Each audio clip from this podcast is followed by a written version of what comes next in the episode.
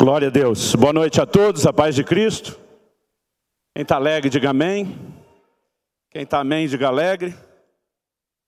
É sempre uma alegria voltar a essa cidade. É, me mudei para cá em dezembro de 93, foi onde eu comecei a minha trajetória do, do, do Ministério Pastoral. É, aqui me casei com a Kelly em 1995. É, depois de 98, 2001, nossos filhos nasceram. A gente sempre carrega né, com carinho essa lembrança de ter dois guarapuavanos conosco. Finalmente, em 2002, o Senhor nos moveu para uma série de projetos e já, apesar desse tempo, né, é sempre precioso retornar aqui, poder estar não apenas com parte da família natural, mas com a família da fé. Fico muito feliz e eu tenho uma mensagem de Deus para você essa noite. A mensagem de Deus, porque a palavra dele sempre vai ser né, é, é, eficaz, aplicável, nos dirige, mas uma palavra de Deus, eu creio, né, que eu posso dizer também na perspectiva profética.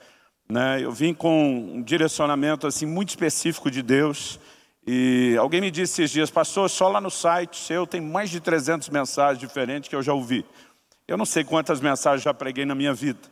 Mas a dificuldade, às vezes, quando vamos ministrar algum lugar, né? outro dia um pastor falou, cara, você não tem aquela crise de não ter mensagem? Eu falei, não, minha crise é ter muita mensagem e não saber o que escolher. Mas eu vim para cá hoje com uma mensagem no coração. Né? E eu tenho certeza, assim como tivemos um tempo abençoado de manhã, não vai ser diferente agora, pela misericórdia de Deus. Amém? Então vamos lá. Abra sua Bíblia comigo no livro de Números, no capítulo 13. Enquanto você vai localizando o texto bíblico que nós vamos ler junto, Números capítulo 13, nós vamos inicialmente ler do versículo 1 até o 3, e depois nós vamos pulando, fazendo uma seleção de versículos aí dentro do, do capítulo. Enquanto você localiza isso, eu quero aproveitar e te encorajar. Deus tem nos direcionado, além de servir no ministério pastoral aí por praticamente 27 anos, Deus tem nos dirigido a servir o corpo de Cristo por meio de um ministério de ensino interdenominacional é, chamado orvalho.com. O nome do ministério também é o endereço do nosso site. E lá é, a gente disponibiliza muito, muito conteúdo gratuito para abençoar a sua vida. Mensagens como a de hoje, elas vêm no formato de áudio, de vídeo, né, escrito, é, enfim, a gente tem muito, muito material de muita gente para te abençoar. Se você não conhece, vale a pena dar uma, uma checadinha lá depois.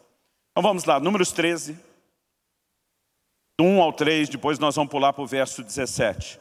O texto sagrado diz assim, o Senhor disse a Moisés, envia alguns homens que espiem a terra de Canaã, que eu vou dar aos filhos de Israel. Envie um homem de cada tribo de seus pais, sendo cada qual chefe entre eles. Moisés os enviou do deserto de Parã, segundo o mandado do Senhor. Todos aqueles homens eram chefes dos filhos de Israel. Verso 17. Moisés os enviou a espiar a terra de Canaã e disse-lhes, subam pelo Negueb e entrem na região montanhosa. Vejam a terra, como ela é, e o povo que nela habita, se é forte ou fraco, se são poucos ou muitos. Vejam também como é a terra em que esse povo habita, se é boa ou má, e como são as cidades em que habita, se são arraiais ou fortalezas. Também como é o solo, se é fértil ou estéril, se nele há matas ou não. Tenham coragem e tragam dos frutos da terra. Vou repetir essa frase porque ela é muito importante. Tenham coragem e tragam dos frutos da terra. O texto termina dizendo, aqueles dias eram os dias das primícias das uvas. Vou pular, inclusive, o verso 23, que menciona que um cacho de uva que eles cortaram foi preciso dois homens carregando num pedaço de pau apoiado nos ombros. Aliás, até hoje, essa figura é o símbolo, né, do, é o logotipo do Ministério do Turismo de Israel, duas pessoas carregando um cacho enorme. Verso 25. Depois de 40 dias, voltaram de espiar a terra. Vieram a Moisés, a Arão e a toda a congregação dos filhos de Israel em Cádiz, no deserto de Parã fizeram um relato do que tinham visto a eles e a toda a congregação e mostraram-lhes os frutos da terra. Relataram a Moisés e disseram, fomos à terra a qual você nos enviou. De fato, é uma terra onde mana leite e mel e estes são os frutos dela. Mas o povo que habita nessa terra é poderoso, e as cidades são muito grandes e fortificadas. Também vimos ali os filhos de Anak. Os amalequitas habitam na terra do Negueb, os heteus, os jebuseus e os amorreus habitam nas montanhas, os cananeus habitam perto do mar e na beira do Jordão. Então Caleb fez calar o povo diante de Moisés e disse, vamos subir agora e tomar posse da terra, porque somos perfeitamente capazes de fazer isso. Porém os homens que tinham ido com ele disseram, não podemos atacar aquele povo, porque é mais forte do que nós. E diante dos filhos de Israel falaram mal da terra que haviam espiado, dizendo a terra pela qual passamos para espiar é terra que devora os seus moradores. E todo o povo que vimos nela são homens de grande estatura. Também vimos ali gigantes. Os filhos de Anak são descendentes de gigantes. E éramos aos nossos próprios olhos como gafanhotos.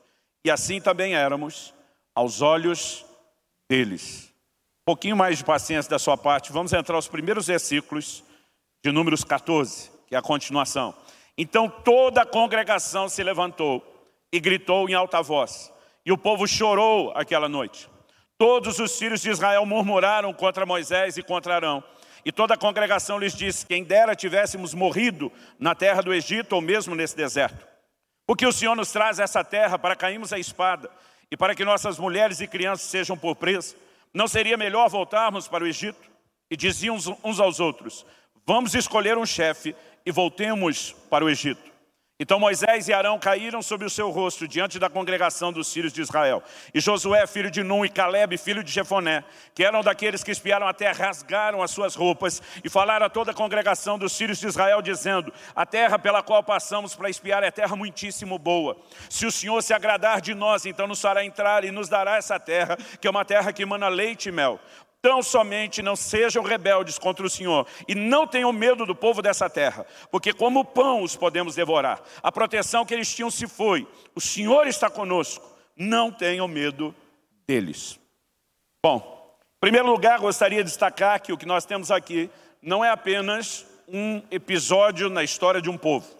Não se trata apenas de um registro da cronologia né, da nação, do povo escolhido de Israel no Velho Testamento. Há uma perspectiva para que a gente olhe isso. Romanos 15, 4 diz tudo quanto foi escrito para nosso ensino foi escrito.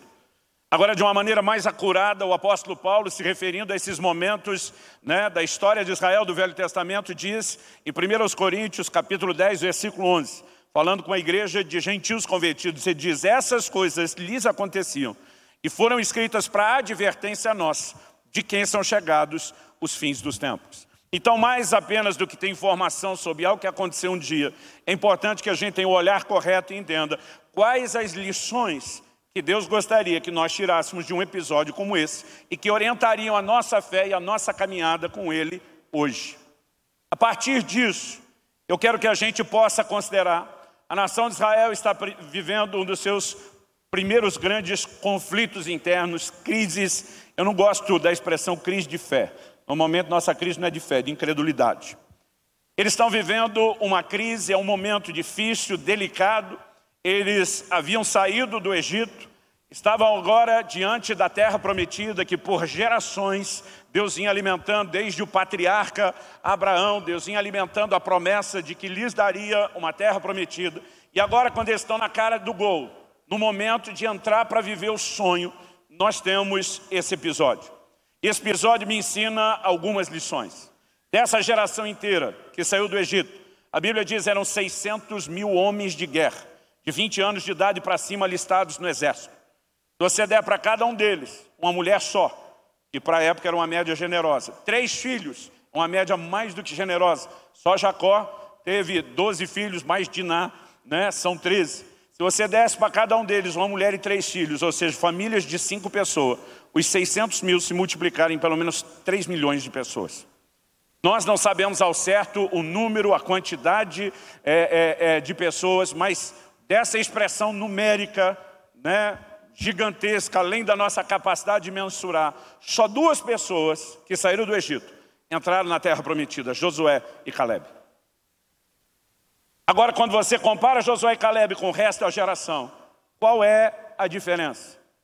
O que, que pode ser destacado como diferencial? Não tinha todo mundo o mesmo Deus? Sim. Não tinha todo mundo as mesmas promessas da mesma terra prometida? Sim. Não tinha todo mundo o mesmo problema? Sim. Eram os mesmos gigantes, do mesmo tamanho do outro lado. Agora, se todo mundo tinha o mesmo Deus, a mesma promessa, o mesmo problema, qual era o diferencial? Atitude. Esses dois têm atitude diferente dos demais. E Deus, de alguma forma, eternizou né, o comportamento deles para que pudesse nortear a minha e a sua vida. Eu vejo muita gente ao longo da sua caminhada se fazendo de vítima, jogando a desculpa em tantas coisas por falta das suas próprias atitudes. E muitas vezes nós deixamos de entender o quão sérias são as nossas atitudes diante do que passamos. Não era o que eles estavam enfrentando, porque Josué e Caleb estavam enfrentando a mesma situação que todos os demais. Era a decisão que esses dois homens tomaram dentro né, deles, no seu próprio íntimo, que os outros não tomaram, que foi o grande diferencial. Na verdade, nós temos diante uma mesma situação, gente que se levanta com ânimo renovado, enquanto outros se entregam ao desânimo. Estiver algo que possa explicar a essência da minha mensagem hoje, é justamente mostrar que ânimo ou desânimo não depende daquilo que eu e você enfrentamos, mas sim de como reagimos àquilo que nós enfrentamos. Agora, eu quero tentar dividir ou subdividir aqui a construção da nossa ideia em três pontos bem distintos. O primeiro é um questionamento. Qual é o questionamento? É porque que eles têm essa surpresa que eles tiveram. Qual era a surpresa? Versículo 27 volta e eles dizem, a terra de fato é boa. O que, que significa de fato é boa? Eles estão dizendo, a terra mana leite e mel, porque tudo isso é o que eles ouviam e agora eles constataram. Então eles voltam dizendo, basicamente, a terra é tão boa quanto Deus disse que era. Ou seja, eles tinham informação de que a terra era boa, constataram e disseram, é do jeito que foi falado. No entanto, eles têm uma surpresa. E é esse elemento surpresa que desanimou a maioria deles. Quando os espias voltam e dizem, o povo que habita na terra, são cidades fortificadas, cidades em cima dos montes, tipo, não está lá dando mole, dando sopa, não vai ser fácil. Mas eles dizem assim, são homens de grandes estatura. E não bastasse o fato de que na média geral os cananeus eram bem mais altos do que eles, eles ainda dizem, e a terra está cheia de gigantes. É a notícia dos gigantes que causa essa grande comoção, esse desânimo, né? o choro e o clamor de uma noite inteira, como diz o início de Números 14, o desejo deles de desistirem de tudo, de voltar para o Egito, de falarem contra Deus, o Senhor nos tirou de lá para nos matar aqui. E essa crise toda gira em torno da surpresa dos gigantes. Então o questionamento é, por que é e ninguém falou nada a respeito desses gigantes? Eu vou começar por esse questionamento. Aliás, é desse questionamento que eu vou tirar o tema da minha mensagem aqui hoje. Gigantes dos quais não me falaram. E depois da gente questionar isso, eu vou tentar responder o fato né, dessa, desse silêncio a respeito dos gigantes com dois aspectos né, dois desdobramentos dessa resposta de por que isso não foi anunciado antes. Mas vamos pensar junto. Bom, em primeiro lugar, quando a gente começa pensando por que, que eles não conversavam entre eles, porque os gigantes não precisavam ter sido novidade para eles.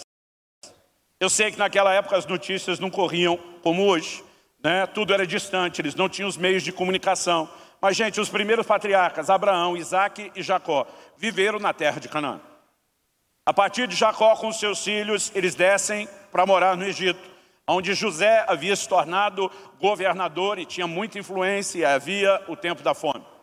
Depois de José, nós temos outras três gerações, além de Abraão, Isaac e Jacó. O próprio José, Efraim, seus filhos que nasceram no Egito, de alguma forma, parece que ainda tem algum contato e conexão com a terra de Canaã. 1 Crônicas, capítulo 7, ali a partir do versículo 20 nos fala de como os filhos de Efraim, portanto os netos de José, foram roubar gado e acabaram sendo mortos pelos homens de Gate. Gate já é a terra dos filisteus, ou seja, a terra de Canaã. Então, de alguma forma, existiam relações comerciais e esses dois foram além do comércio. Né? Tentaram dar um golpe, a coisa não vingou, eles foram mortos. Então, tudo nos mostra que pelo menos por seis gerações, eles ainda tinham o contato com a terra de Canaã. E os gigantes eram de longa data. A Bíblia remonta a presença deles antes do dilúvio. Não eram necessariamente novidade. Agora, porque em algum momento se deixou falar deles, nós não podemos dizer com, com certeza. Eu fico especulando a partir da perspectiva de hoje. Quando meus filhos eram menores, um dia eles me perguntaram, pai, por que, que vocês falam caiu a ficha? Eu falei para eles, não, a gente quer explicar que entendeu alguma coisa. Sério, não, o significado da mensagem a gente entende. A gente não entende o porquê dessa ter sido a frase escolhida para falar do significado da mensagem. Então, me ocorreu que eu nunca tinha contado para eles, o que na minha geração era normal, e eles desconheciam. Eu falei para eles, olha, teve uma época que não existia telefone celular. Eu falei, não só isso, o que para vocês hoje é o finado telefone fixo, a gente também não tinha em casa porque era o preço de um carro, um telefone em casa. Então a gente fazia muito uso do telefone público, o chamado vulgo orelhão. Né? Então a gente tinha que comprar créditos. Diferente do celular que hoje compra crédito virtual, a gente comprava o crédito na forma de fichas. Então, a gente colocava lá no telefone, discava. Quando alguém atendia, completava a ligação, caía a ficha. E só depois de toda a explicação eles, ah, mas aquele A tipo assim, coisa de velho, de gente de antigamente mesmo. E uma coisa que era tão normal, tão natural para mim quando garoto, né, se não tivesse parado para explicar, não faria o menor sentido para a próxima geração. Agora, imagine gerações e gerações depois.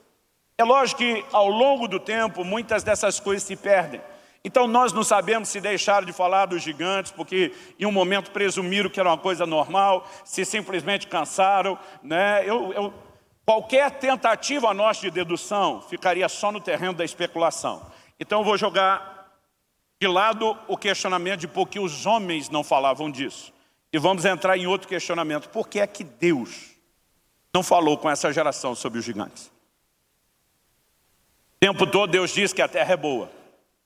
O tempo todo Deus exalta a promessa daquela terra, a terra de Canaã. Mas momento nenhum Deus fala do que realmente os aguarda na hora que eles chegassem e tivessem que lutar pela terra prometida. Então, o questionamento nos leva e nos remete a um lugar. Por que Deus não falou? Nós podemos começar com as certezas, eliminando aquilo que a gente sabe que não é o caso. Não foi falta de honestidade, porque Deus não pode ser acusado disso. Nem de falta de honestidade, nem de mentira, em vez de ser aquele que é completa e absolutamente verdadeiro. Aliás, a gente não só pode eliminar isso baseando-se no caráter de Deus, como também olhando para o fato de que muito tempo antes, Deus já começou a adiantar como as coisas se desdobrariam. Em Gênesis 15, quando Deus faz uma aliança com Abraão, de uma maneira assim muito clara e específica, ali dos versículos 13 a 16, Deus diz para Abraão, a tua descendência vai ser peregrina numa terra alheia, estranha eles vão ser reduzidos à escravidão. Deus diz, depois de 400 anos eu vou visitá-los. Eles vão sair com grandes riquezas. Deus estava detalhando o processo. E Deus diz, depois disso eu vou trazê-los para cá. 430 anos depois de estarem no Egito. Os exércitos né, de Israel saem em direção à terra prometida exatamente conforme Deus havia falado. Nós não podemos olhar para Deus e dizer que né, de alguma forma Deus queria ficar escondendo as coisas. Isso não cabe nem com os detalhes da revelação que nós encontramos no Velho Testamento e nem no Novo. Aliás, se você olhar para a maneira como Jesus lidava com a questão de problemas com os discípulos, não dá para dizer que faltava honestidade. João 16, 33, ele diz, no mundo tereis aflições, mas tem de bom ânimo, eu venci o mundo. Em outras palavras, ele está dizendo, espere por problemas, espere por encrencas, por tribulações, por dificuldades. Agora ele está dizendo, isso não significa que você tem que desanimar, tenha bom ânimo. E diz, eu venci o mundo. Todo dia alguém me diz, mas ele era Jesus. Quase como se só ele que pudesse. O mesmo João que escreveu essa frase no Evangelho. Lá no capítulo 5 da sua epístola, ele começa logo no início dizendo: E todo aquele que é nascido de Deus vence o mundo, e essa é a vitória que vence o mundo, a nossa fé. Aliás, apesar de não serem sinônimos, você vai ver um envolvimento, uma inter-relação entre fé e ânimo na Bíblia o tempo todo. Jesus disse: Vocês terão problemas. Na verdade, ele não estava falando de uma possibilidade, ele estava dando uma garantia. A gente pode dizer que isso é uma promessa, apesar de nenhum crente acordar pela manhã e dizer, Senhor, tua palavra prometeu que eu teria aflições, estou aqui reivindicando o cumprimento da tua promessa na minha vida. Alguém falou para mim outro dia, falou, não pastor, esse aqui é o tipo de promessa que não precisa nem crer, ela cumpre sozinha. Jesus era honesto. Em Mateus, no capítulo 13, ele fala de um tipo de semente que cai num solo pedregoso. Portanto, não desenvolve profundidade. Ele diz, quando sai o sol, esse tipo de planta vai secar. Na hora de explicar o que era o sol, ele está falando das perseguições, das angústias por causa da palavra. Tem muito crente que ao longo do caminho aborta, sabota o que Deus tem para fazer na vida dele, porque se expõe ou se relaciona de forma errada com as circunstâncias adversas, não importa quais sejam. Mas o mesmo Jesus, que também era honesto a ponto de dizer, vocês vão ter isso, também dosava, não descarregava tudo uma vez. João 16, versos 12 e 13 diz, eu tenho muito que vos dizer, mas vocês não podem suportar. Em, outra, em outras palavras, Jesus dizia, eu queria falar mais, mas vocês não têm estrutura para aguentar. Então Jesus diz para eles, quando vier o Espírito da verdade, Ele há de comunicar a vocês toda a verdade. Em outras palavras, o que eu não posso falar agora, ele vai dar a letra direitinho para vocês depois. Então, apesar de não ser, de não poder ser acusado de desonestidade, a gente tem que reconhecer um certo gerenciamento de informações. E é esse elemento que eu quero explorar como parte da resposta de por que Deus não falou nada acerca dos gigantes. Se você puder me acompanhar em Êxodo, no capítulo 13, nos versículos 17 e 18, Êxodo capítulo 13, versículos 17 e 18. A Bíblia diz assim, quando o faraó deixou o povo ir. Então o que vai acontecer agora é logo no início da jornada do êxodo deles, saindo do Egito rumo a Canaã, a terra prometida. A Páscoa, a primeira Páscoa e o último momento deles no Egito acontece no capítulo 12 e no capítulo 13. Esse êxodo, essa jornada inicia. Então, a informação que nós temos é, quando o faraó deixou o povo ir, Deus não os levou pelo caminho da terra dos filisteus, embora fosse mais perto. Guarde essa frase. Não foram pela terra dos filisteus, embora fosse mais perto. Pois disse, para não acontecer que vendo a guerra, o povo se arrependa e queira voltar para o Egito. Porém Deus fez o povo rodear pelo caminho do deserto perto do Mar Vermelho. Os filhos de Israel saíram do Egito organizados como um exército. Então Deus diz para Moisés, Moisés, não dá para pegar o atalho. Não dá para ir pelo caminho mais curto.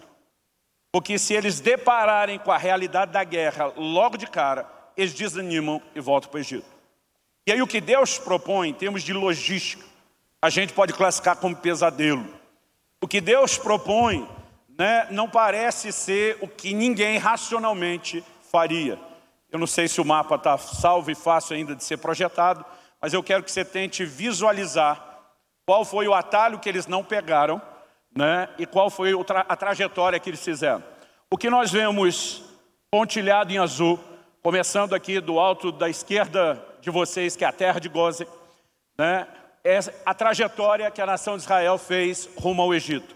Eles saem do Egito, caminham para baixo, sobem um pouco, dão aquela volta, né, atravessam o, o, o o Mar Vermelho, na verdade, a travessia acontece antes. Eles entram na terra do que hoje é a Jordânia. Eles vão subir e atravessar a Jordânia do lado de lá do Jordão, para lá em cima, quase fora do alcance da vista no mapa. Eles então entrarem na altura de Jericó. Esse foi o trajeto que eles fizeram. Qual era o caminho mais curto? Se você acompanhar o azul de cima, que é o mar Mediterrâneo, era só sair lá da terra de Gozen, costeando o mar Mediterrâneo, chamado Mar Grande, e subindo direto, eles entrariam quase numa linha reta em Canaã. Quando fala da terra dos filisteus, é o que hoje é a chamada faixa de Gaza e parte da Palestina. Esse trajeto era centenas e centenas e centenas de quilômetros mais curto. Deus diz para Moisés, não vá pelo caminho mais curto. E Deus é claro e diz, se eles vêm à guerra, eles desanimam e voltam. Então Deus está dizendo, não vou falar para eles tudo que os aguarda. Porque eles ainda não têm estrutura para lidar com algumas dessas coisas. E quando você entende a revelação do próprio Deus na sua palavra, não apenas nesse lugar, nós vamos né, perceber, como já declaramos, que há momentos onde Como Jesus disse, eu tenho muito que dizer, mas vocês não têm estrutura para suportar. Então nós vemos Deus trabalhando esse tal de gerenciamento de informações. Por quê? A pergunta que é feita é por quê? Deus disse, se eles saem direto e vem a guerra, eles desanimam e voltam para o Egito. Então Moisés dá toda aquela volta. Leva um tempão, tem todo aquele pesadelo logístico, movimentando milhões de pessoas a pé pelo deserto. Para depois, quando chega lá em cima, na hora de entrar na terra prometida, a turma de novo ser tomada de desânimo e dizer, voltemos para um Egito. Vamos levantar um líder que leve a gente de volta para o Egito. Eu lembro que um dia eu estava lendo, falei, Deus, então não deixou fazer o caminho mais curto para eles não desanimar e não querer voltar para o Egito. Mas depois do caminho mais longo, eles desanimaram e queriam voltar para o Egito. Qual foi a diferença? Eu falei, será que agora, depois de rodear tanto, o Senhor pensou que eles iam desanimar pelo caminho ser tão grande? Porque isso também não funcionou. Eles estavam querendo voltar para o Egito da mesma forma. Isso me deixou né, questionando muito tempo. Deus, qual é a razão? Por que, que o Senhor não queria que eles desanimassem antes, sabendo que de qualquer forma eles iam desanimar depois? Não estou conseguindo ver propósito nisso. Até que um dia o Espírito Santo falou ao meu coração de maneira muito clara. Ele disse, o desânimo seria uma realidade com a qual eles inevitavelmente teriam que lidar. Mas o desânimo não poderia entrar antes da inspiração. Deus diz, enquanto não vissem a terra primeiro, não havia necessidade de trabalhar nada que pudesse fortalecer o desânimo. Somente depois de terem um motivo de inspiração e ver que a terra era tudo que eu falei e tudo aquilo que eu prometi, então agora eles teriam combustível para lidar com o desânimo, que talvez no início, inevitavelmente, não conseguiriam lidar. E quando a gente olha para esse tipo de coisa, fica claro, evidente para mim, que não é um momento. Da mesma maneira, quando Jesus diz para os discípulos, né, e fala para eles, olha, eu tenho muito que dizer, mas vocês não podem suportar agora. Eu fico imaginando a maneira como ele está lidando com aquilo. Normalmente, nós vamos perceber como um perfil da ação de Deus em toda a Bíblia, que Deus não faz questão de falar de problemas que nos aguardam.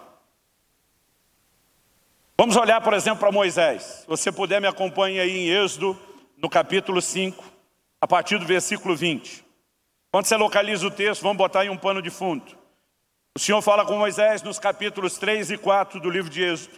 Aparece para ele na o envia para libertar o povo de Israel, coisa que ele já havia sonhado antes e praticamente desistido. O Senhor dá para ele alguns sinais. Moisés está todo relutante, eu não sei falar. O Senhor diz, eu vou enviar teu irmão para te ajudar. Você vai ser uma espécie de Deus, ele de profeta, porque ele vai repetir as suas palavras. E Deus dá, no meio desse cenário de encorajamento a Moisés, alguns sinais. O Senhor diz para ele, pega essa vara que está na sua mão, joga no chão. Ele joga. Quando ele joga, aquele objeto inanimado se transforma numa serpente, um animal vivo. Fico imaginando o susto que eu levaria. Eu não sou o maior apreciador desse, dessa categoria de répteis. Aí Deus diz para ele, agora pega a serpente pela cauda. Os domadores ou chamados encantadores de serpente dizem que na hora de você pegar, é melhor pegar pela cabeça, onde você controla e evita picado. Pegar pela cauda normalmente é encrenca. O Senhor diz, pega pela cauda. Quando ele pega, ela volta a ser vara. Eu não sei como você lê a Bíblia. Eu gosto de ler a Bíblia me jogando, me colocando lá dentro da história. Imaginando o cenário, imaginando as coisas acontecendo, imaginando como eu reagiria aquilo.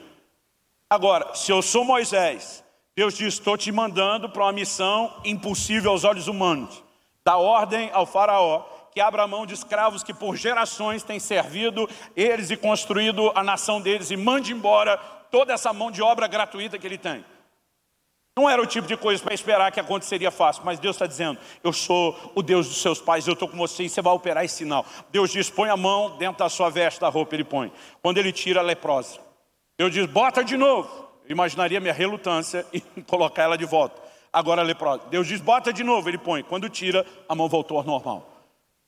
Deus diz, você vai transformar a água em sangue. Irmão, não não consigo ler uma coisa dessa e imaginar a empolgação que tira o Moisés da inércia para obedecer Deus, imaginando como ia ser estar de frente de faraó. Eu no lugar do Moisés estaria andando pelo caminho dizendo, eu sei que em nome de Deus, não é de mim mesmo, mas com esse tipo de comissionamento e aval de Deus, eu sou o cara. Irmão, com certeza, depois de ter visto funcionar o negócio da, das vara transformar em serpente, eu não ia esperar só chegar diante do faraó para ver se a segunda vez ia funcionar. Eu acho que eu ia treinando o caminho todo. Eu me imagino andando com aquela vara, jogar no chão, uhul, serpente, pá, vara de novo, uhul. O negócio da mão leprosa não ia treinar, não. Aí eu fico imaginando a expectativa do Moisés. O faraó vai se curvar diante do Deus Todo-Poderoso. Eu vou operar sinais. E quando ele chega, joga a vara e ela transforma em serpente. Os magos do faraó fazem exatamente a mesma coisa. Um dia alguém falou, não pastor, os egípcios eram entre os povos antigos os que mais se aprofundaram na magia. Essas práticas eram normais. Eu disse para ele, falei, meu irmão, Moisés cresceu na corte de faraó. Se aquilo fosse normal, você acha que o Moisés ia entender que o que Deus para ele, deu para ele era um sinal? Ele ia dizer assim, lá no Egito, os magos brincam desse negócio daí de criancinha. Ele chega esperando que vai funcionar. Ele fala o sinal, ninguém pressiona. E os camaradas fizeram o mesmo tipo de sinal. Está certo que a Bíblia diz que a vara transformada né, em, em serpente de Moisés engoliu, devorou a dos outros magos. Porque eu gosto de dizer que não importa o quanto Satanás imite as manifestações de Deus, as de Deus prevalecem. Você pode dizer amém? Mas sabe, os caras não se impressionaram. Eles também transformaram água em sangue. Tudo aquilo que Moisés estava esperando acontecer não aconteceu. Não só não aconteceu, como a coisa piorou. Moisés olha para ele e diz: Vocês devem estar muito ociosos para estar falando em adoração. Eu vou encher o povo de serviço. Então ele chama os capatazes, dizendo: Olha, eu vou dobrar a tarefa. Agora vocês têm que produzir a mesma meta de tijolo, mas eu não dou palha, vocês vão buscar palha. Eu sei quando esses capatazes saem da reunião. Moisés e Arão estão esperando. Olha o verso 20 de Êxodo 5. Quando saíram da presença de Faraó, está falando dos capatazes, encontraram Moisés e Arão, que estavam à espera deles, e lhes disseram: Que o Senhor olhe para vocês e o julgue porque vocês nos fizeram odiosos aos olhos de Faraó e diante dos seus servos, dando-lhes a espada na mão para nos matar. Em outras palavras, eles reclamam com Moisés, diz estava difícil antes da chegada de vocês e agora vocês só pioraram as coisas. Agora se põe no lugar do Moisés. O cara que foi na expectativa, Deus vai me usar, vai libertar o povo. E o tiro agora saiu pela culatra. O que é que você faria? O que a maioria de nós faz quando algo não dá certo, nós vamos reclamar com Deus. Eu brinco que tem hora que nós não estamos na oração, nós estamos no modo choração. É quando a gente vai lá resmungar com Deus. E Moisés foi fazer isso. Verso 22 diz, então Moisés, voltando-se ao Senhor, disse, ó Senhor, por que afligiste esse povo? Por que me enviaste? Pois desde que me apresentei a faraó para falar em teu nome, ele tem maltratado esse povo, e tu nada fizeste para livrar o teu povo. Cadê você, Deus? Cadê o que o Senhor falou? Por que é que não está funcionando? E Moisés está aborrecido, focado no quê? No primeiro grande obstáculo que surgiu. Qual é a resposta de Deus para ele? Verso seguinte, vai mudar de capítulo, mas não muda o assunto. Êxodo 6.1, exatamente a continuação diz, então o Senhor disse a Moisés, agora você verá o que vou fazer a faraó, pois por mão poderosa os deixará ir, e por mão poderosa os expulsará da sua terra. Deus sequer discutiu o problema.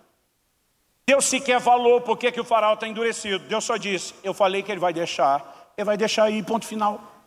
Em outras palavras, Deus está dizendo para Moisés, para de focar só no problema. Leva a sério o que eu falei que vai acontecer, enxergue um pouquinho mais à frente. Mas mesmo aqui, Deus ainda não disse que o faraó ia enroscar mais nove vezes, que seriam necessários mais nove pragas e juízos, além do primeiro, antes que ele realmente cedesse.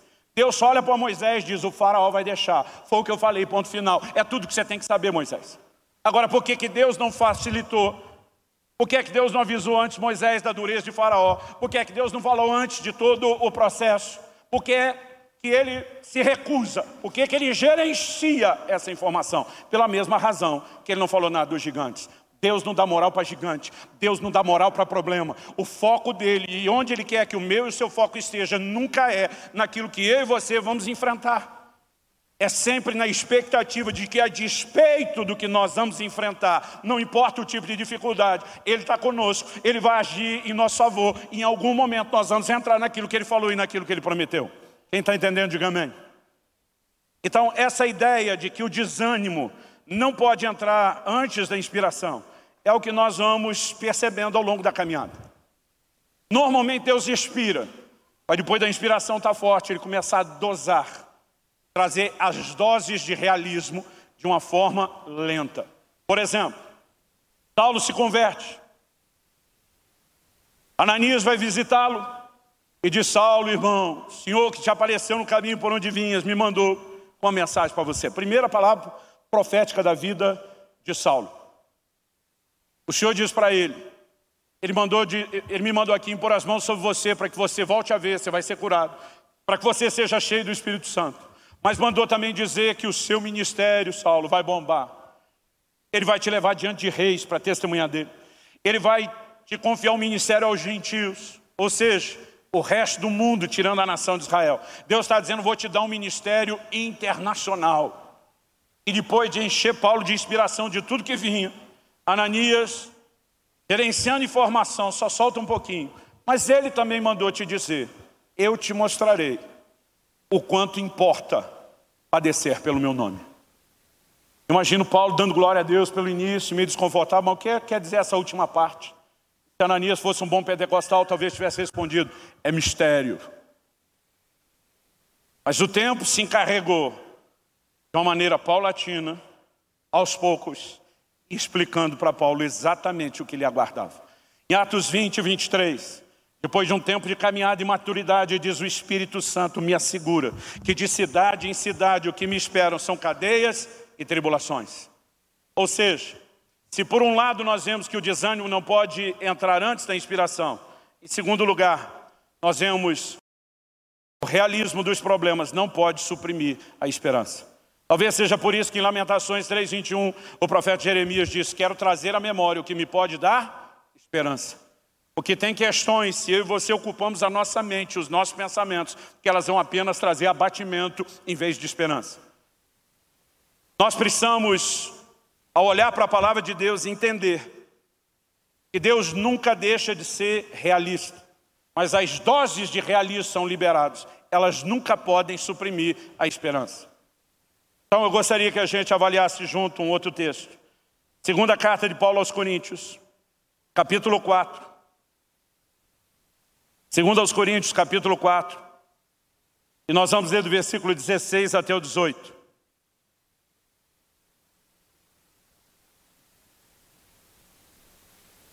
Aqui ele diz: Por isso não desanimamos. Pelo contrário, mesmo que o nosso ser exterior se desgaste, o nosso ser interior se renova dia a dia. Em outras palavras, outra tradução diz: ainda que o nosso homem exterior se corrompa, problema, desgaste do lado de fora, circunstâncias. E diz: o homem interior, contudo, se renova de dia em dia. Há uma renovação interior que pode prevalecer a qualquer desgaste que as circunstâncias do lado de fora tentem produzir. Mas ele começa dizendo no verso 16, por isso não desanimamos. Outro dia alguém falou para mim, pastor, é possível isso? Alguém fazer uma declaração como a de Paulo, nós não desanimamos. É possível o crente se tornar indesanimável? Falei, se não fosse possível, o Espírito Santo não o tinha movido a escrever. Então a pergunta a ser feita não é se é possível chegar a esse lugar de não desanimar, é perguntar como nós podemos alcançar esse lugar. Então Paulo, depois de não desanimamos, ele diz pelo contrário, que é o contrário de desanimar, é permanecer animado, não importa as circunstâncias. Exatamente disso que Jesus falou, no mundo tereis aflições, mas tende bom ânimo. Em outras palavras, ele está dizendo nada do que você vai passar ou enfrentar, seja problemas consigo, problema com os outros, problema com as circunstâncias, nada que você vai enfrentar justifica entregar-se ao desânimo. Agora, como vencer o desânimo? Verso 17. Porque a nossa leve e momentânea tribulação produz para nós um eterno peso de glória acima de toda comparação. A ideia de comparação tem que ser levada em conta aqui, a partir de um exemplo e está embutido na lógica. Ele fala de um lado de uma tribulação leve, ele está trabalhando a ideia de um peso, porém leve, e do outro lado ele fala da glória que tem mais peso. Então imagina aqui o que eles conheciam e usavam todo mundo naqueles dias, era um exemplo fácil de entender, o que ficou conhecido como a balança romana, apesar dela ser anterior a Roma e a esse império. Aqueles dois pratos que tinham um peso padrão e quando se equilibrava, você dizia, conseguiu-se né, o equilíbrio, a equidade, o balanço correto entre os dois. O que Paulo está dizendo é que a tribulação, e quando ele chama de leve e momentânea, irmão, na própria segunda carta aos Coríntios, quando Paulo, a partir do capítulo 10, 11, começa a descrever o que ele passava, é assustador. Ele fala da quantidade de naufrágios, de açoites, de prisões, de estante falsos irmãos. Você vai ver naquela lista, a gente desanima sem ter sido Paulo. Imagina o lugar de Paulo, mas Paulo está dizendo isso tudo é leve. Por quê? Ele está dizendo, esse prato da balança sobe, porque do outro lado tem um eterno peso de glória. Não dá para comparar as duas coisas. Então Paulo está dizendo, eu não desanimo porque eu não foco na tribulação. Em vez de ficar olhando para esse prato sem peso, sem importância, eu olho para o outro, onde se manifesta a glória de Deus. Ele está dizendo, eu deixo de comparar aquilo que não merecia ser comparado. E é justamente com essa ideia de dizer, não dá para comparar as duas coisas. Que ele entra no verso 18 dizendo, na medida em que não olhamos para as coisas que se veem, mas para as que não se veem. Porque as coisas que se veem são temporais, mas as que não se veem são eternas. Paulo disse, se eu ficar olhando para as circunstâncias, o que se vê com o olho natural, eu vou desanimar. Mas se olhar para aquilo que não se vê com o olho natural, que é o cumprimento da promessa de Deus, a materialização da promessa, ele diz, eu tenho a capacidade de não me desanimar, não importa aquilo que eu passe ou em frente. Qual foi o problema daqueles outros dez espias e o resto da nação que o seguiu? Eles ficaram olhando para aquilo que se via, o tamanho do gigante, a cidade fortificada, a cidade em cima dos montes. Então eles disseram, não está fácil, portanto não vai se realizar ou concretizar. Qual a diferença de Josué e Caleb? Josué e Caleb enxergam além das circunstâncias. Eles visualizam e vislumbram aquilo que ninguém está enxergando. Eles olham para o inimigo e dizem, e daí que tem gigante? Ele diz: quem tinha que estar com medo é os caras. Ausentou-se deles a sua segurança. O Senhor está conosco. Nós vamos comê-los como pão. Nós vamos atropelar esses caras. A terra é nossa. Eles estão vendo a materialização da promessa. Esses são os que herdam a promessa. Hebreus capítulo 11, verso 27 diz que Moisés ficou firme como quem vê o invisível. Como que o invisível pode ser visto com olhos de fé. Quando a Bíblia diz em Hebreus 11.1 que a fé é a convicção do que não se vê, não se vê com olho natural. Quando Paulo diz logo depois, em 2 Coríntios 5,7, visto que andamos por fé e não por vista, ele está falando pela vista dos olhos. Agora, eu ouvia quando criança, e cheguei a pregar isso no início do meu ministério, dizendo que quem está dando um passo de fé está dando um passo no escuro. Não. O passo no escuro para quem olha você dar o passo e não sabe o que você está fazendo. Quem dá o passo de fé sabe exatamente aonde está pisando. Ele enxerga com a clareza como poucos. E Paulo está dizendo, eu prefiro colocar os olhos no que não se vê naturalmente. Por que essa escolha, Paulo? Ele diz, porque o que se vê é temporal, é sujeito ao tempo, muda. Gente, as circunstâncias não são estáveis na vida, elas são cíclicas. Paulo diz, eu aprendi a viver contente em toda e qualquer situação. Quais eram as situações dele? Ele diz, eu aprendi a encarar a escassez, falta, como também a abundância. A vida é cíclica, ela tem altos e baixos. E a sua condição do momento é temporal. Talvez você esteja enfrentando uma grande crise familiar e daqui a pouco vai estar testemunhando a intervenção de Deus e a restauração no seu casamento ou no relacionamento com um filho ou um pai. Talvez hoje você esteja enfermo e amanhã você vai estar testemunhando como Deus te curou e como a saúde foi recuperada. Talvez hoje você está naquele estado financeiro terrível, mais quebrado que arroz de terceira. Aquele estado que se chama a mulher de meu bem, o banco confisca, de tão endividado. Mas amanhã você pode estar testemunhando como você, pela misericórdia, bondade e provisão de Deus, virou a mesa, agora está por cima, né? a provisão chegou e tudo mudou. Mas o inverso também é verdadeiro. Hoje você pode estar bem em todas essas áreas, e amanhã uma delas pode estar bagunçada. Paulo escreve a Timóteo e diz, diga aos ricos desse mundo que não ponham a sua esperança na incerteza das riquezas. Eram crentes, mas ele está dizendo, mesmo riqueza na vida de crente é incerta, hoje pode estar e amanhã pode não estar mais. Então qualquer circunstância, ela é temporal, é sujeita ao tempo, ela muda. Mas se tem uma coisa que não muda, é a palavra de Deus. Jesus diz, passarão os céus e a terra, mas a minha palavra não há de passar. Se é uma verdade absoluta, imutável, é a palavra de Deus. Então Paulo diz, eu escolho olhar para aquilo que não se vê, porque isso é eterno, é atemporal, é absoluto, é imutável. Quem está entendendo a diferença, diga amém. Então, basicamente, o que eu e você precisamos entender é que não são as circunstâncias que determinam o nosso ânimo, é a maneira como nós reagimos a ela.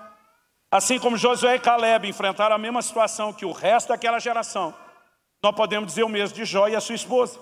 Eles enfrentaram as mesmas dores, as mesmas perdas. A mulher de Jó vira para ele e diz, amaldiçoa esse seu Deus e morre. Assim como o povo se revoltou contra Deus, e o Senhor nos tirou do Egito para nos matar aqui, esperando o pior de Deus. Irmão, lembre algo, a fé se apoia no caráter de Deus. Um Deus que está acima de qualquer suspeita. Nós vamos ler no livro de Jó declarações como, ainda que ele me mate, eu louvarei.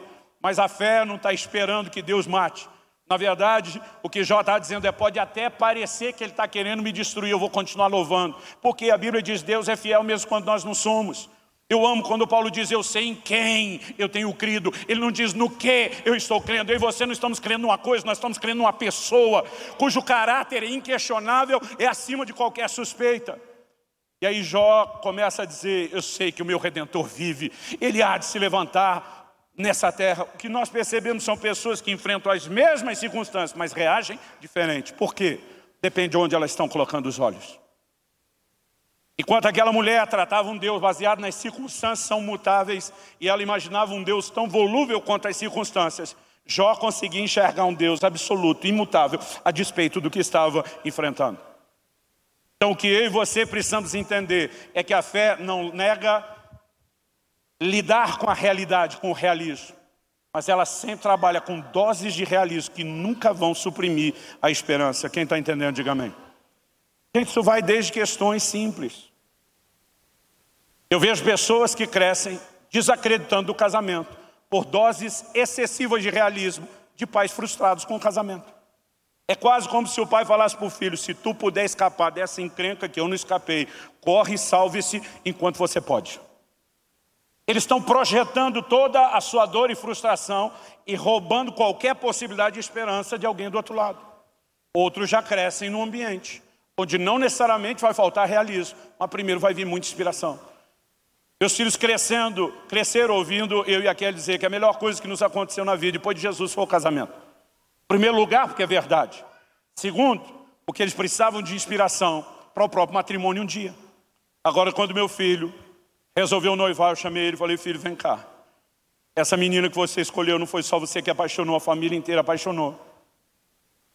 Mas você sabe que nem ela é perfeita, e se ela fosse, você não é. Então, de qualquer forma, eu tenho que te dizer. Você precisa entender que nessa coisa maravilhosa chamada casamento, vão vir algumas dificuldades no pacote. Você precisa decidir onde você vai colocar os seus olhos. Porque se você valorizar o problema, você vai desanimar.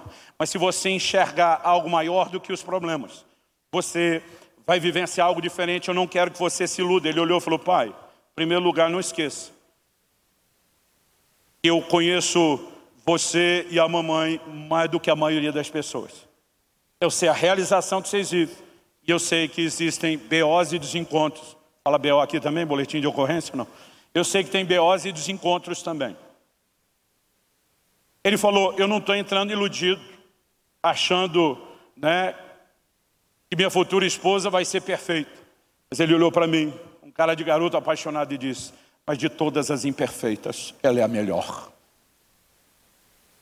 Eu falei, acho que já tem a dose de realismo. Continue com a inspiração e com a empolgação. E é gostoso ver o que aqueles dois estão vivendo juntos. Gente, o casamento é um desafio, nós não podemos negar que é. Lutero, o grande reformador.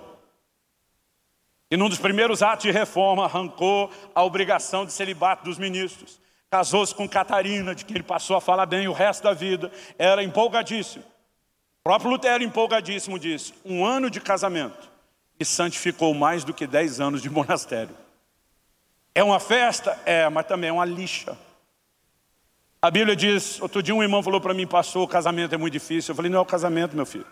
A Bíblia diz, como ferro com ferro se afia, assim o homem ao seu amigo. Se o problema fosse casamento, só marido e mulher que desentendia.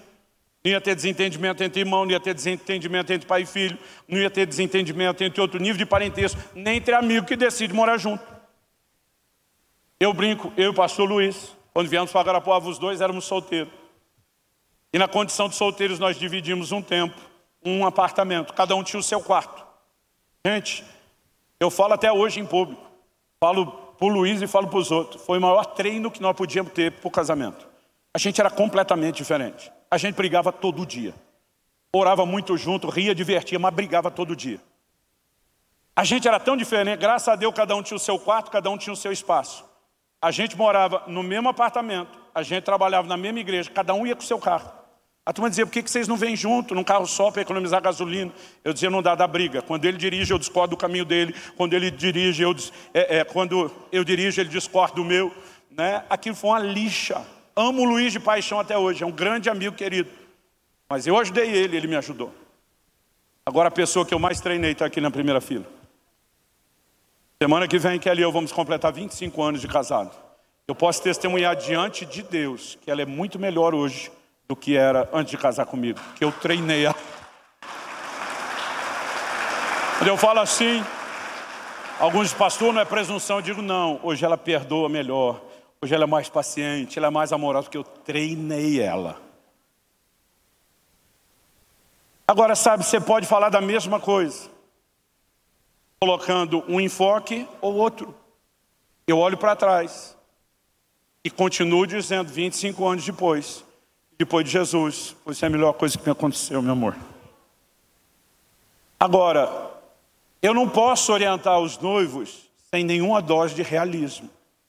E meu irmão, vou falar tipo a rainha de Sabá, não te contaram nem a metade das turbulências, dos ajustes. Mas as doses de realismo, elas não podem suprimir a esperança. Você está entendendo a diferença? Então não importa se nós vamos falar de coisa natural, né? Se nós vamos falar de coisas espirituais, o princípio é exatamente o mesmo. Se nós não olharmos na direção certa, nós vamos naufragar. Então, dada a mensagem, eu quero terminar com dois testemunhos que exemplificam como ao longo do processo Deus tem me ensinado na prática essas verdades das Escrituras. A primeira delas aconteceu há quase 23 anos atrás. Foi quando meu filho Israel nasceu, foi aqui em Guarapuava. Antes, hoje de manhã eu falei que foi um ano antes, mas quase dois anos antes do nascimento de Israel, um dia eu ouvi Deus falar comigo, foi uma voz nítida e clara. Não é a experiência que eu tenho o tempo todo. Normalmente nós temos o testemunho interior do Espírito Santo, mas eu posso ser que poucas vezes ouvi uma voz nítida. Alguém diz, pastor, o senhor ouviu com o ouvido ou do lado de dentro? Digo, sinceramente, eu não sei, mas foi nítido. E aquela voz disse, eu vou te dar um filho homem, e ele será chamado pelo meu nome. Foi tão claro que eu cheguei em casa e falei para Kelly, a gente sempre sonhou com um casal. Na expectativa da Kelly, a gente queria que a menina viesse primeiro. Eu falei para ela, falei, amor, a nossa princesa vai esperar. Quem vem primeiro é um garoto. Ela falou, por que você está falando disso? Eu falei, o jeito que Deus me falou. Ele não explicou que era o primeiro, mas ficou claro para mim que nós vamos ter primeiro um garoto. E nós temos que chamá-lo pelo nome do Senhor. Então nós começamos desde então uma lista cheia de nomes. Que começava ou terminava com a expressão El, que no hebraico significa Deus. Então estava lá Gabriel, Eliel, Rafael, Miguel e a lista ia longe. O que não tinha é o nome dele, Israel. Porque eu não tinha botado na lista o nome de Israel. Porque em todo lugar que eu ia pregar e via filho de crente, que tem um monte que chama Israel. Quando o pastor está pregando, fala de Israel. Quando os músicos estão tá cantando, a criança, ah lá, está falando de mim. E o pai tem que dizer, não é com você, criatura. E dito e feito, com o meu aconteceu a mesma coisa. Né? Aquilo que eu imaginava. Mas, quando a Kelly já estava grávida, antes da gente fazer a ecografia e ter certeza da questão do menino que Deus tinha falado. Ela teve um sonho.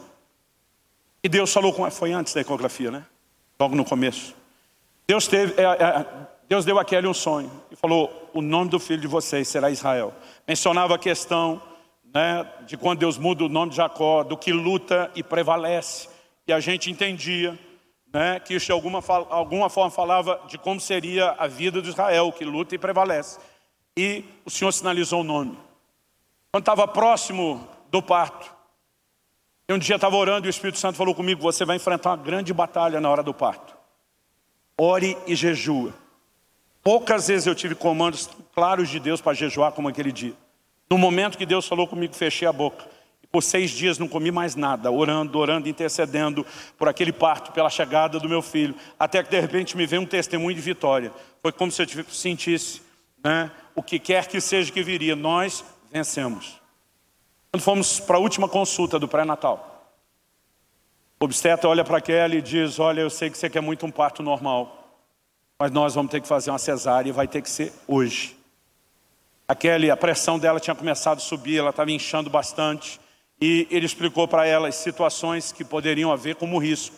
E diz, vá para casa, prepara a mala, acho que a mala naquela altura já estava até pronta. Né? Mas ele diz, vocês vão voltar tarde, nós vamos fazer a cesárea.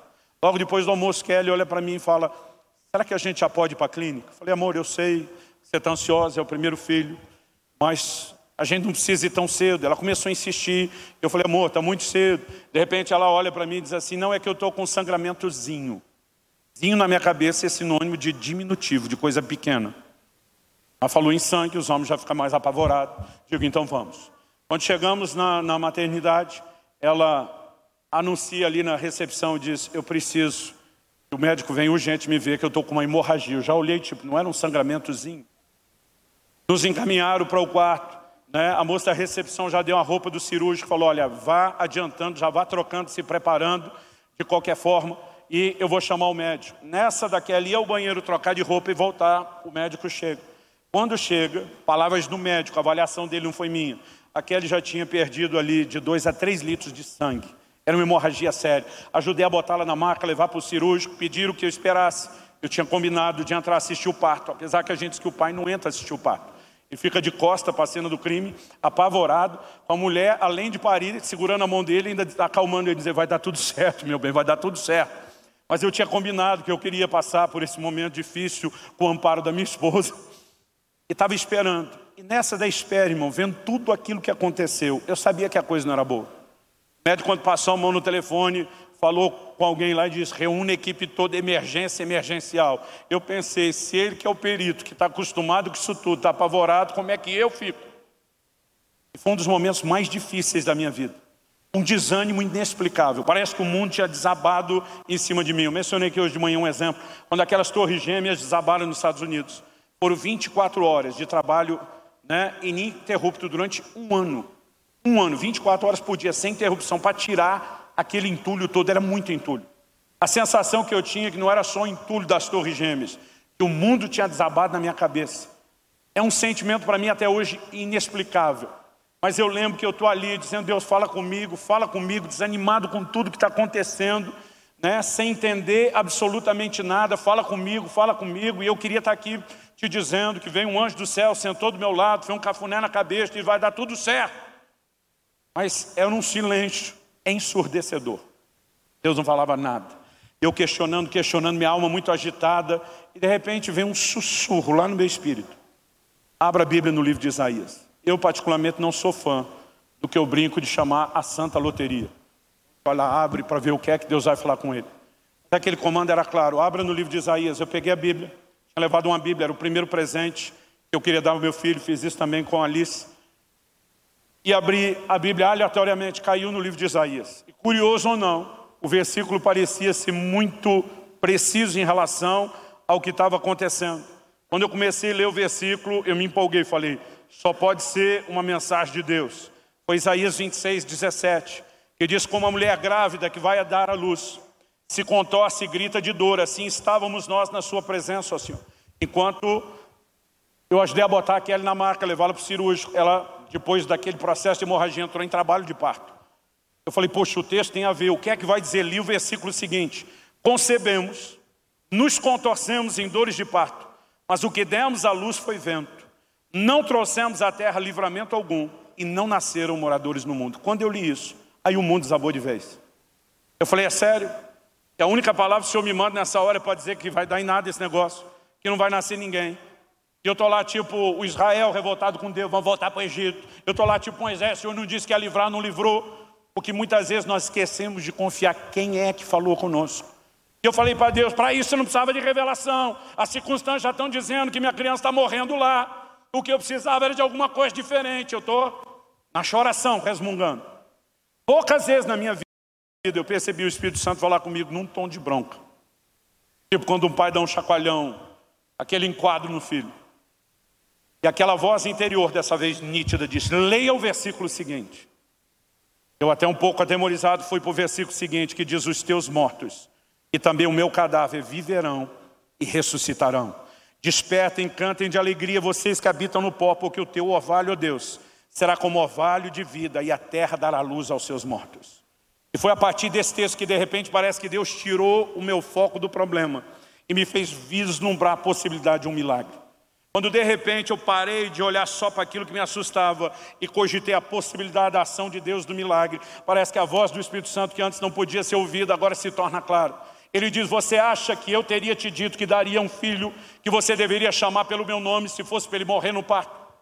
O Senhor continua e me diz: Você acha que eu teria dado um sonho à sua esposa, dizendo qual o nome que vocês deveriam colocar na criança se fosse para ela ir embora? O Senhor me diz: Você acha que eu teria te mandado orar e jejuar antes do parto? Se o propósito não fosse vencer essa guerra.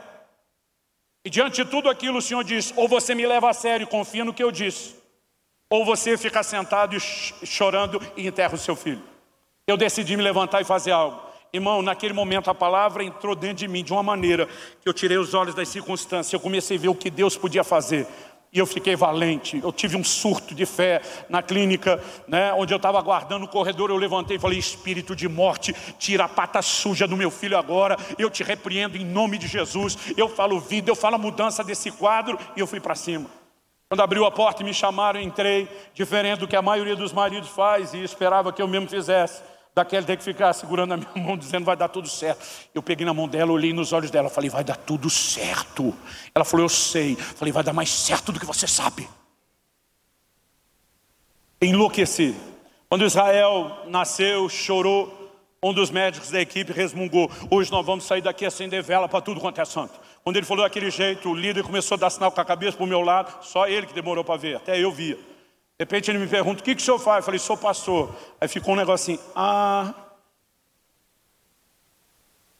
Eu tinha combinado tanto com o médico como a enfermeira, que era uma irmã aqui da igreja, Márcia, né, cara?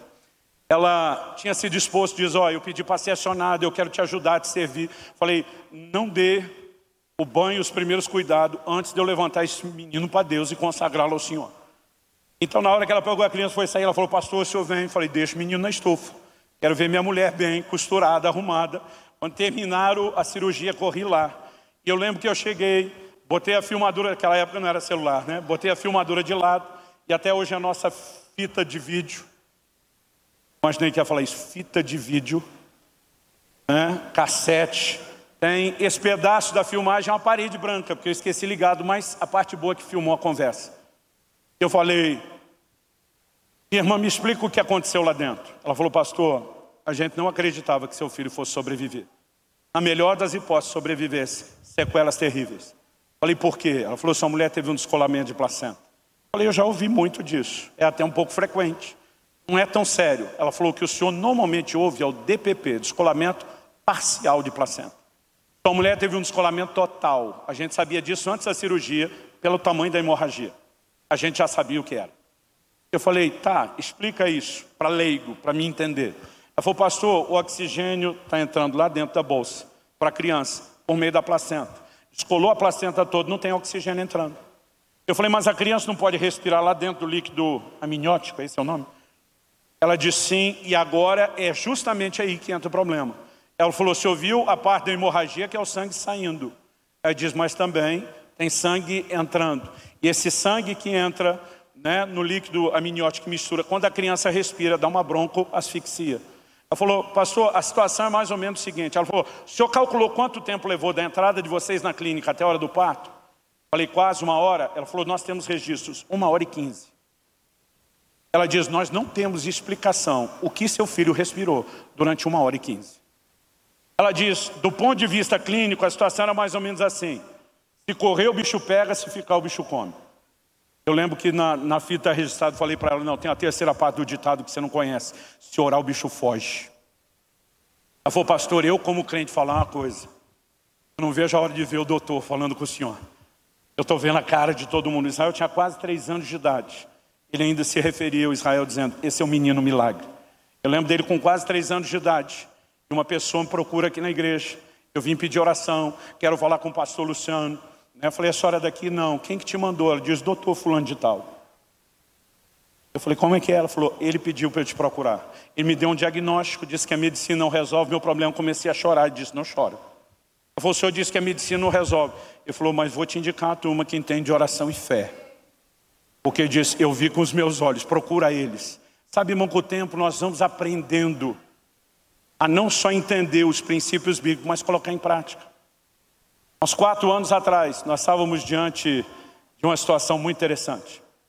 Desde que começamos a igreja em Curitiba, a comunidade Alcance, já há 15 anos, nós ficamos estabelecidos por mais de 11, talvez quase, chegou a perto de 12 anos, num prédio na Água Verde. Mas desde que começamos lá, eu dizia para eles, nós vamos ficar uns anos aqui na Água Verde. Mas um dia, Deus vai nos levar para algum lugar entre Portão e Pinheirinho, naquele corredor da República Argentina com as duas rápidas. Quem está comigo desde o início me ouviu falar isso várias vezes. Um dia, eu acho que foi exatamente no início de 2016, março de 2016, se não me engano, estava pregando em Fortaleza. E lembro exatamente onde eu estava, no lobby do hotel, fazendo um check-out. Ia sair de, de Fortaleza para pregar é, no estado de Alagoas. E de repente entra uma mensagem no celular. Nós já estávamos com quatro cultos. Começamos a fazer eventos, tanto no aniversário da igreja, como nossa festa das células, no Paraná Clube, em lugares maiores, juntando o povo dos quatro cultos. Aquilo foi gerando empolgação. Todo mundo começou a dizer, pastor, a gente viu que juntando os cultos a igreja é muito maior. Nós temos que ir para um lugar maior, dizendo, não, não vamos se mexer enquanto Deus não mover primeiro. Enquanto a nuvem não levantar, nós não levantamos acampamento.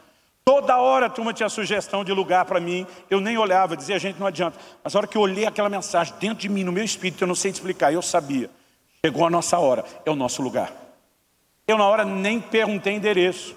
Ele só falou, pastor, tem um, um, um, salão fantástico que merece ser olhado, tal, tal, tal. Eu falei, me dá o contato, mandei no nosso grupo de pastores, falei, gente, estou fora de Curitiba, quem puder vá lá. Eu lembro que eu falei que nem Moisés para os espias, tenham coragem, me mostre o fruto da terra, que pelo WhatsApp era foto e vídeo. Eu falei, enxergue além do que os olhos de vocês podem ver, porque se o prédio estiver meio caído, eu quero que vocês enxerguem além disso. Daqui a pouco eles começam a trazer o relato e graças a Deus eram espias tipo Josué e Caleb empolgados. Pastor, o negócio é legal. Mas o importante não é se é legal. É se Deus de fato está dirigindo. Eu falei, eu tenho certeza. É o lugar, chegou a hora. Bom, tínhamos uma briga que haviam outras pessoas fazendo propostas melhores do que nós. Eu dizia Deus, só pelo Senhor, para nós ganhar essa parada. Mas nós ganhamos. Fizemos um contrato assim, fantástico, maravilhoso. Era um negócio dos sonhos. Levantamos uma oferta, contamos para a igreja. Levantamos uma oferta e dissemos, ó, oh, nós vamos ter que dar uma retocada, não dá para entrar como está. E naquela oferta, na época, nós levantamos 600 mil reais. E não foi tudo no mesmo dia, pelo menos nos compromissos. Eu estou empolgado com tudo que está acontecendo. Assinamos um contrato com garantias assim que eu nem sabia que era possível fazer. Eu estou feliz que tudo está dando certo. Aí um dia eu estou orando, depois do contrato assinado. Enquanto eu estou orando, e não estava orando específico pelo lugar não. O Espírito Santo falou comigo, se der um vento acima do normal, é que não deu ainda. O telhado do salão não vai suportar. Eu levei um susto. Liguei para a pessoa encarregada dos projetos lá, é, é, arquitetônicos de reforma, e falei, olha, para tudo que você estiver fazendo, chama um perito, um expert, não sei que nome vocês dão isso, um calculista, alguém para avaliar só a estrutura do telhado. Eu lembro que ela me disse, pastor, não temos tempo nem dinheiro para isso. Eu falei, você não está entendendo, e eu não estou te pedindo, para tudo. Isso é a prioridade, não se faz outra coisa agora. Eu quero uma análise desse telhado. Alguns dias depois, não sei quanto, ela me liga e diz, pastor, Deus falou com você, não foi? Falei, por quê? Ela falou, por que, que o senhor mandou olhar o telhado? Falei, me diz você. Ela falou, Palavras do perito, um dos melhores que nós temos aqui na cidade e no estado. Se der um vento acima do normal, é só porque não deu ainda. Esse telhado está condenado. Ela falou que o laudo dele não anda mais nada da nossa reforma. Agora nós temos que mexer no telhado. Eu falei, quanto? Ela falou, sabia que o senhor ia fazer a pergunta, já fiz vários orçamentos. A melhor proposta que nós temos para arrumar a lata velha, isso é o jeito que eu falo, não foi o jeito que ela falou. É, para arrumar a lata velha, porque era um telhado antigo, ela diz 270 mil reais. Eu gelei. Era quase metade do valor da oferta, nós levantamos para entrar.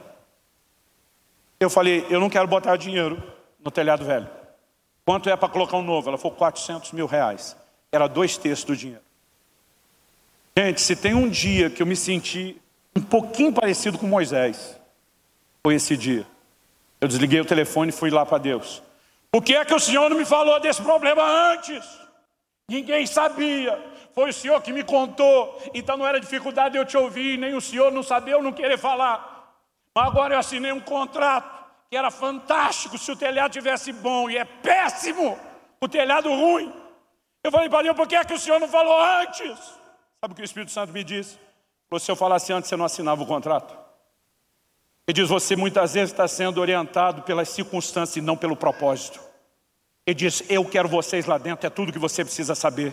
Irmão, nessa hora, já mais macaco velho, entendendo os princípios, aprendendo ao longo da vida, falei, não vou perder tempo apanhando. Falei, eu aceito a tua palavra. Se é onde o Senhor quer, a coisa vai acontecer. Mas o negócio é o seguinte, aqueles 600 mil é para arrumar o resto, não é desse problema que o Senhor não falou, não. Então agora te vira para arrumar os 400 mil.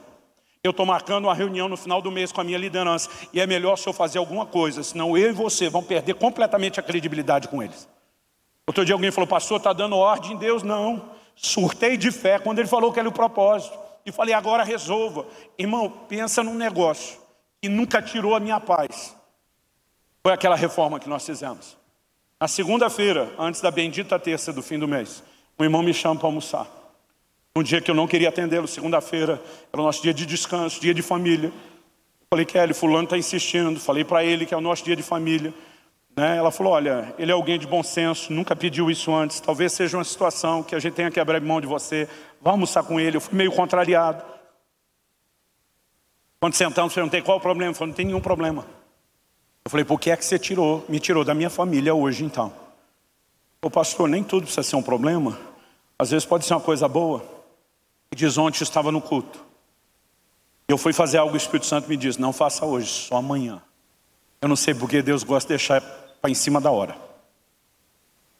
Ele diz, faz amanhã. Amanhã você chama o pastor Luciano, entrega isso na mão dele.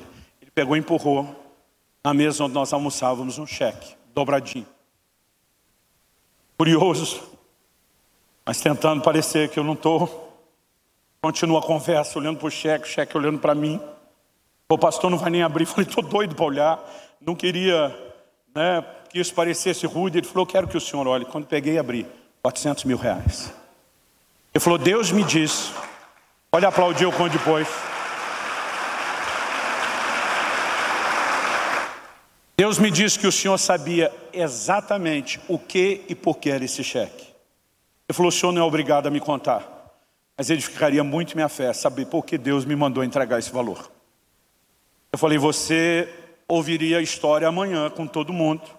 Mas já que você é o mensageiro das boas novas, vou quebrar o seu galho e vou contar antes. Eu falei, em primeiro lugar, falei, cara, nem sabia que tu tinha tanto dinheiro. Ele falou, pastor, não tenho. Ele falou, mas desde o dia que o senhor anunciou, mesmo eu sabendo que a oferta tinha sido boa, Deus colocou no meu coração, eu comecei a orar por 400 mil. Eu comecei a orar pelo dinheiro que eu não tinha. Apareceu uma única causa, que era a única, ele é um advogado, que eu poderia levantar isso. Mas não existia jurisprudência nenhuma a favor daquilo, ou seja, a chance de eu perder era gigantesca. Ele falou, mas eu senti que Deus queria que eu pegasse a causa e que Ele usaria aquilo para me dar o recurso. Ele falou, pastor, eu estou entregando o que eu ganhei. Na verdade, ele falou, estou completando um, uma parcelinha para fechar os 400 mil. Mas ele falou, mesmo sem ficar com os honorários, o senhor não tem ideia do ganho que isso foi para a minha carreira. Ele falou assim, eu abri jurisprudência numa área que não existia o meu assunto já está virando matéria de revista. Ele falou, isso vai fazer muito bem para a minha carreira e eu estou feliz de poder servir a Deus. Falei, sua esposa sabe, está de acordo. Ele falou, totalmente de acordo. E eu lembro que na terça seguinte, quando eu cheguei com aquele cheque, irmão, cheguei valente. Falei, eu tenho uma notícia boa e uma ruim. Eu vou começar pela boa antes da ruim. A boa é que Deus já resolveu o problema. E agora que ele resolveu o problema, eu vou contar para vocês. Falei, gente, eu já tinha assinado quando Deus me falou do telhado. Eu fiquei bravo com Deus. Ele me disse isso e isso. Falei, então resolva isso antes de eu conversar com os líderes. Ontem, na hora do almoço, eu recebi exatamente essa oferta. Então, se você quiser vir comigo, cheio de fé, eu quero te garantir uma coisa: nós vamos ter muito problema daqui para frente. Mais do que a gente possa prever ou imaginar. Foram dois anos para a gente conseguir terminar aquela reforma e entrar. Mas porque Deus havia sinalizado onde colocar os olhos. Eu tomei uma decisão, não vou olhar as circunstâncias. Vou ficar vendo Deus que fez a promessa, o Deus que nos direcionou. E não importa o que você enfrente com esse coração, você não desanima. Quem está entendendo, diga amém. Vou ficar em pé para parecer que está acabando.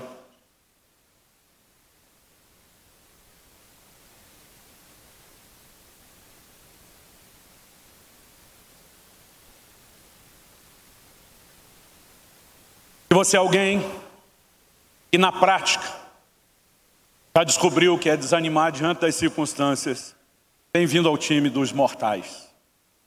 Até gente como Elias, a Bíblia diz, era homem semelhante a nós, sujeito aos mesmos sentimentos. A questão é que, embora na nossa humanidade haja uma inclinação aos sentimentos altos e baixos, a verdade é que a gente não precisa se entregar a eles. Nós podemos chegar ao ponto de dizer como Paulo, por isso não desanimamos. Em qualquer área da vida, você vai descobrir gigantes dos quais não te falaram.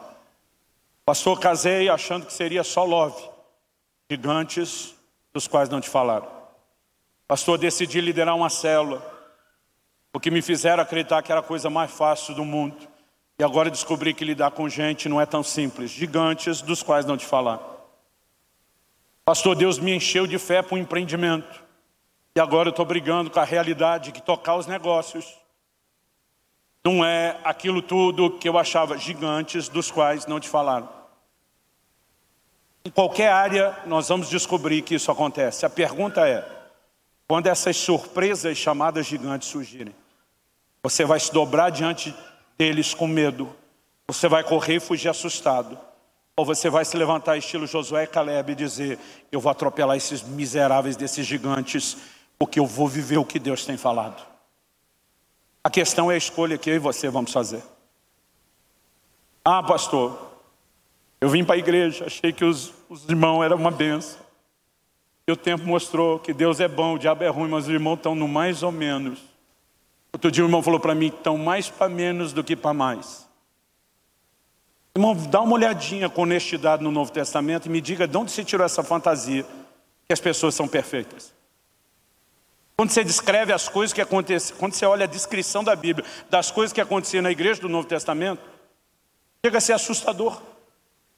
Paulo escreve para os coríntios, diz, ouve-se dizer que entre vocês há imoralidade, imoralidade tal, como nem mesmo se ouve entre os gentios, entre os ímpios. Ele diz, vocês estão ganhando dos ímpios. Não tem um cenário de uma igreja que você vai olhar e ver um quadro de perfeição, mas nós criamos uma fantasia. E quando os gigantes dos quais não nos falaram surgem, a questão é, como é que você vai reagir?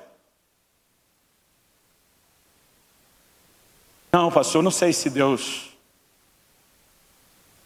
estava mesmo com a gente, senão essas coisas não tinham acontecido. Irmão, vai ler a Bíblia. Paulo diz, uma porta grande e eficácia me abriu no Senhor, mas há muitos adversários. Quem foi que disse que porque Deus abriu uma porta não vai ter problema depois? A questão é como nós olhamos para Deus. Enquanto alguns se revoltam com Deus, como a mulher de Jó, amaldiçoa seu Deus e morre, como aquele povo, vamos voltar para o Egito, Deus está de brincadeira com a gente. Existem outros que entendem que Ele está acima de qualquer suspeita. E diz, minha fé, minha relação com Deus não será definida pelo que acontece, nem pelas pessoas, nem pelas circunstâncias, nem pelas minhas crises. E é o momento onde eu e você decidimos não apenas sobreviver, mas vencer e viver o melhor de Deus. Eu não vim aqui te apontar o dedo. Ao falar dessas coisas, só estou lembrando que cada um de nós tem inclinação a agir com desânimo, mas nós não precisamos nos dobrar diante disso. Permanecer animado ou desanimado é uma escolha. Enquanto alguns lá fora tentam escolher entre otimismo e pessimismo, nós temos a possibilidade de crer. E exercer a fé não tem nada a ver com meramente ser otimista. É muito mais do que isso. O otimista ele espera o melhor, a fé tem a certeza do melhor. Eu quero te convidar hoje a dizer: eu vou sacudir esse desânimo da minha vida, e eu não vou deixar que nada me pare. Aplique isso, irmão, onde você tiver necessidade. O que eu estou falando serve para a sua vida pessoal, serve para a sua família. O que eu estou falando isso serve para a igreja. Gigantes dos quais não nos falaram, e daí? Eles se levantaram, e daí? Isso não muda a promessa. Tudo o que Deus tem falado sobre essa casa vai se cumprir. Os gigantes podem ter sido surpresa para nós, não era para eles. Tudo que Deus tem falado sobre sua vida vai se cumprir, você precisa crer nisso. Ah, pastor, mas Deus me prometeu aqui a terra que manda leite e mel. Eu só estou vendo uns bichos grandalhão na minha frente. Irmão, o que você precisa então acreditar é que vão cair. Eu gosto da forma como Davi age. Aliás, todos os vencedores na Bíblia têm esse perfil. Ele olha para aquele gigante, uma nação, todos os guerreiros, os campeões da guerra, assustados, porque estão olhando para a estatura daquele gigante. Irmão, o homem tinha quase 3 metros de altura. Você consegue imaginar? Nós não sabemos o tamanho de Davi. Eu sei que pelo menos metade do gigante, um metro e meio, ele tinha. Mas quando a Bíblia fala do Saul que era alto e a armadura não servia nele, ele parecia não só ser franzino, magro, mas parecia ser meio baixinho. Davi olha para o gigante não como um problema e diz: em esse incircunciso filisteu para afrontar os exércitos do Deus vivo. Davi entende, esse cara não arrumou briga com a gente, esse maluco arrumou briga com Deus. E ele olha para o gigante e diz: Tu está morto, você vai cair, meu irmão. São essas pessoas que escrevem uma história diferente. E se eu e você tomamos a mesma atitude, nós podemos escrever uma história diferente. O que eu estou compartilhando com você hoje tem décadas de laboratório, de experiência. É princípio, funciona para qualquer um, funciona em qualquer lugar. Vai funcionar na sua vida em nome de Jesus. Deixa o espírito de fé, é assim que o Espírito Santo também é chamado na Bíblia, soprar sobre o seu coração essa hora. Enquanto os músicos ministram, eu vou pedir que no primeiro momento da canção você não cante junto. Eu quero que você ore. Eu pedi para você ficar em pé por hábito. Você ora como você achar melhor. Em pé, sentado, de joelho, no seu lugar, aqui na frente, em voz alta, em voz baixa, como você achar melhor. Mas deixa que o sopro de Deus desperte a fé do seu coração. Não se dobre ao desânimo.